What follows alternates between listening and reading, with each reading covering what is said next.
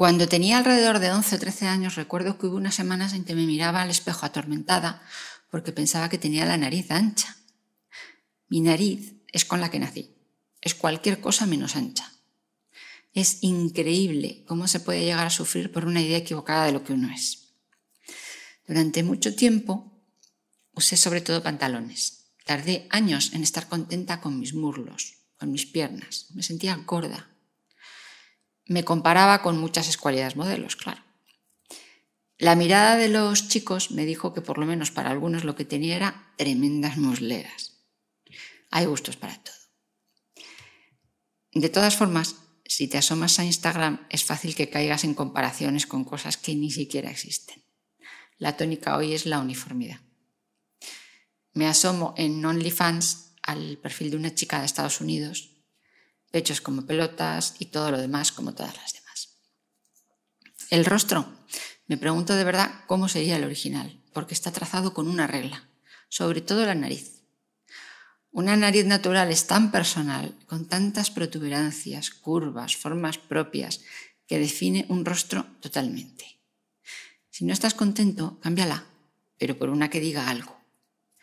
La nariz de esta modelo es tan artificial que es absolutamente imposible que algo así se dé en la naturaleza. Es más, intento averiguar cuál es su etnia. Está claramente blanqueada, pero es hispana o negra. En fin, otra chica norteamericana de vacaciones en España difundía por TikTok estos días que incluso se sentía fea al llegar aquí. Se había dado cuenta de que ninguna usamos pestañas postizas. Las mujeres aquí están delgadas, pero no tonificadas, dice. Da igual, hay gustos para todo. Lo que no entiendo es por qué nadie quiere parecerse a otro. La forma de maquillarse de algunas se parece más a una máscara. Solo de verlo, pienso en la cantidad de cosas que me da tiempo a hacer en lugar de maquillarme así. No solamente eso, sino si es maquillaje de marca, me duele el bolsillo de pensar en todo ese dinero empleado en ir absolutamente clonada a millones de mujeres. Cambiando un poco de tema. A los hombres les pasa algo de lo mismo pero con el porno. Hablando con ellos, enseguida sale a relucir el tema del tamaño. Sacan el sexo a colación enseguida, más pronto de lo que el sentido común o la educación aconsejan incluso en un espacio liberal. Obsesionados con el sexo o con lo que ven, el que está muy seguro te dice su tamaño o incluso te quiere mandar una foto. No déjalo de verdad. Por muy bien hecho que estés, creo que una foto así me va a dar ganas de vomitar.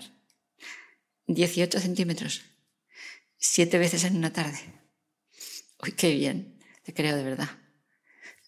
¿Qué buscas? Me dicen. Mm, me pongo a pensar. Pues ahora que lo dices, me estoy dando cuenta, sería un poco largo, pero te aseguro que un pene, no. Uno que tiene muy buena pinta, sentido común y demás, empieza a jugar conmigo. Pues vale, sospecho que es un masajista o un profesional. ¿Qué, ¿Qué busco?